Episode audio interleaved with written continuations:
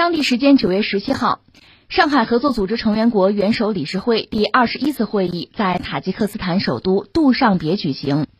塔吉克斯坦总统拉赫蒙在会上表示，此次会议将提出赋予埃及、卡塔尔和沙特上海合作组织对话伙伴国地位的倡议，启动接受伊朗成为上海合作组织成员国的程序。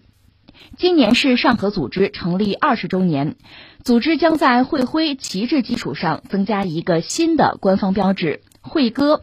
会歌将首次在上合组织元首理事会会议的会场上奏响，将成为上海合作组织坚持维护和平、安全与稳定、维护共同发展的鲜明例证。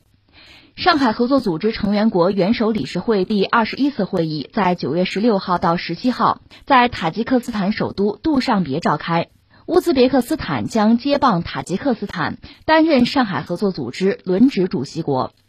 这是当地时间九月十七号吧，上合组织上海合作组织啊成员国的这个元首理事会第二十一次会议是在塔吉克斯坦的首都杜尚别是在那儿开啊，然后传来消息说。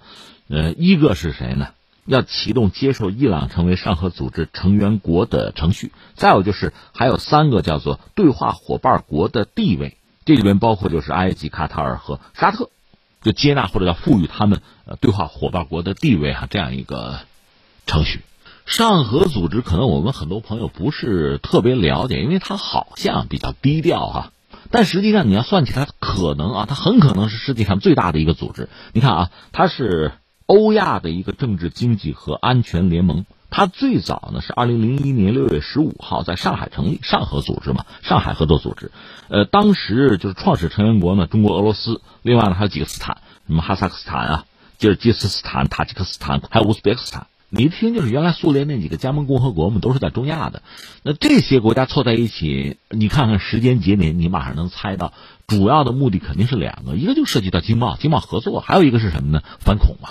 那就是说，它本身也是一个安全组织，它必须要维持好相关区域的这个就地区的安全稳定。有了安全稳定，你才能够促进就相关国家就成员国彼此之间你的接触啊，你的经贸啊，你经济的发展，就这么一个东西。但是你想，从二零零一年到今天啊，这个世界发生很大的变化，中国也发生了很大的变化，加入 WTO 成为全球第二大经济体啊。一直到现在，那么这个组织上合组织本身，它其实你从规模上讲，也在不断的发生变化。后来就是二零一七年嘛，俄罗斯利剑就引入了印度，那为了平衡印度，又引入巴基斯坦。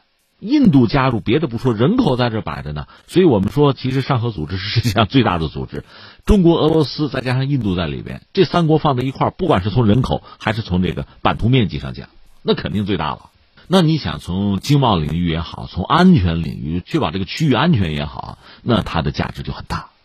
当然，不同的组织、不同的成员国吧，它处理很多问题的方式是不一样的。你比如像北约，那就是个军事组织，打这个打那个的啊，很高调。上合组织相对就比较低调，但是它有它的价值和影响力。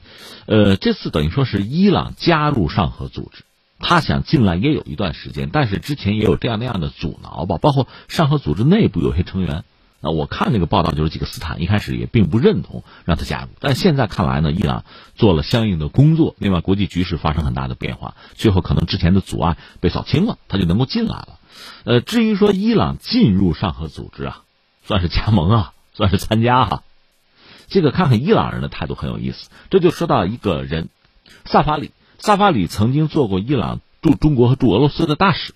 呃，这两天我曾经看到他就是接受媒体采访的时候，呃，一个表述吧，因为他算是前大使吧，但是也是伊朗的这个外交圈或者说呃政治圈决策圈里面很有影响力的一个人物。他的话呢，显然是他个人的一个判断，但是呢，多多少少又有官方的背景哈，所以他的表述很有意思，甚至也算是说出了可能伊朗官方想说不便说的话。我给他总结总结，说了三条吧。第一条呢，他对上合组织的认识，他就觉得上合组织。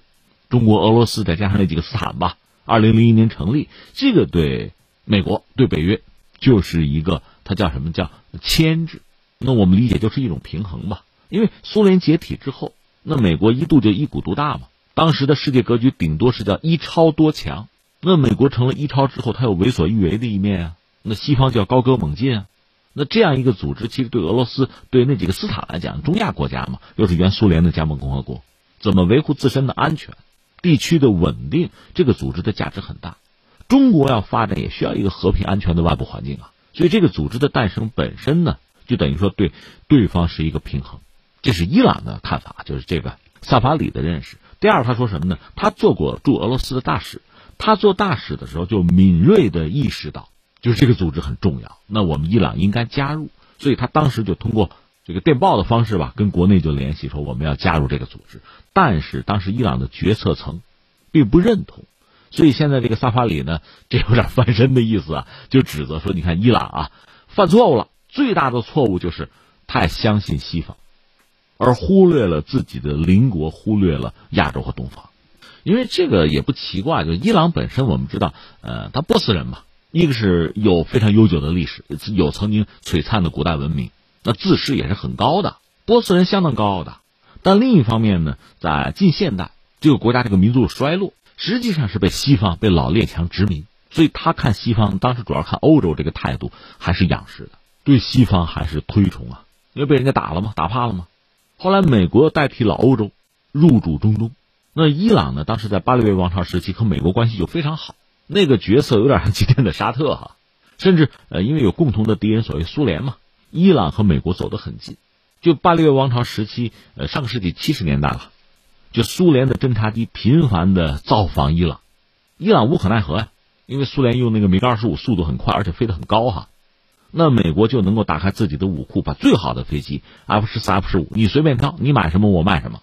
当时伊朗选择了 F 十四，那款飞机呢是有一个在当时上最好的雷达，看得最远，而且有那个不死鸟导弹啊，上百公里的射程。飞机拿到手马上进行演习，苏联飞机就不敢再来了。就当时伊朗和美国的关系就如此之近。那后来我们知道，七九年呃爆发伊斯兰宗教革命之后，那巴列维下台，流亡国外。最后是客死他乡啊！上台的霍梅尼就伊朗最高宗教领袖哈，一手把伊朗打造成一个就今天的就神权共和国——伊朗伊斯兰共和国。这和美国就开始一个敌对的状态，一直到现在。但是坦率说，在伊朗国内，在他的什么知识阶层啊、精英层啊，因为以前和美国打过交道，知道美国的先进，对美国对西方还是有一种崇拜，甚至直到现在，有些人还希望就梦想着能够和美国和西方建立一个比较密切的关系。但是我们知道啊，梦想终归是梦想，你的期待也不过是你个人的期待，和现实世界其实落差很大。现实很残酷的，一个我们就讲，你看美国对自己的盟友的态度又怎么样？更何况你连盟友都算不上，你是敌人呢，那是要置之死地而后快的。在历史上，奥巴马时代曾经签了伊核协议，伊朗也曾经举国欢腾，以为这下子跟美国跟西方的关系能缓和了，可以做生意了，不是那么回事啊。到特朗普时代，说撕毁伊核协议就撕毁。那么欧洲国家能不能站出来主持个公道呢？他们顶多是摁住伊朗，你别闹啊，你别违反伊核协议啊，违反了我制裁啊。对于美国，欧洲人不要说约束，连谴责都没有啊，这是很残酷的现实。所以这位大使驻俄的大使看到了上合组织，其实他也做过驻中国的大使吧，看到中国的发展啊崛起，他很明白，他就认为伊朗不妨向东看，加入上合组织。加入上合组织，并不是像加入北约组织那样啊，获得一个啊军事上安全保障。但是呢，一个是在经贸上，你会有非常大的发展空间；另一方面，在反恐上，其实也涉及到一定的军事合作哈。你也算是有一个坚强的后盾，或者说一个稳定的后花园吧。你总是有的。但是在伊朗国内的决策者，一开始并没有看中这位外长的提议，还梦想着和美国和西方啊如何如何，那就被现实打脸吧。那现在伊朗迎来了新总统，就是莱西哈。那他上台显然就要对以往的伊朗的就各个领域的政策，包括外交政策做一些调整和修正。那选择在这个时期加入到上合组织来，应该说是顺理成章。另一方面，从上合组织成立到现在，我们就讲吧，一个是上合组织内部各个主要成员这个发展变化，特别是中国。它的经济啊、军事实力啊，在国际上的影响力和话语权这一系列的变化，大家是看在眼里的。另外呢，就是整个世界的这个秩序，传统的西方的力量，美国这个角色也在进行着非常大的演化。那目前伊朗既然加入上合组织，它主要的诉求是什么？一个呢，它等于说向东看，要谋求自己更大的发展空间，因为它长期以来是被美国制裁，本来有个伊核协议吧，能够松口气，但很快特朗普撕毁了，施加更严厉的制裁。所以伊朗国内的经济形势是很糟的，经济形势很糟，老百姓吃不饱饭了。那么你想，你的政治稳定也就要成问题。那么如果加入上合组织和上合组织的成员国能够展开一系列的经贸领域的对话和合作，那对伊朗来讲是至关重要的，就有点雪中送炭的意思吧。另外，伊朗国内一些人，包括那位前外长，还有点什么样的期待呢？用个词叫野望，就是说，你看，我现在和俄罗斯和中国，上合组织里主要是这些成员国，和他们既然有如此的这个交集，我依然有这样大的发展空间，你也弄不死我了。那翻回来，西方会不会为了平衡中国和俄罗斯的影响，对伊朗也会改弦更张，也会做生意啊？在基础设施上也要投入啊？有没有这种可能？他们还有这样的想法？当然，这个想法能不能最后成为现实啊？我们笑一笑，看就是了啊。另外还有一个国家会很有意思，就是印度，因为印度是二零一七年被俄罗斯，主要是被俄罗斯请入上合组织的。当时俄罗斯也有自己的小九九，啊，琢磨着用它来平衡其他大国的力量哈。但是印度进入上合组织之后，它和中国和巴基斯坦的关系并没有因此得到缓解。甚至由于它的存在，上合组织的某些领域恐怕还真的就举步维艰了。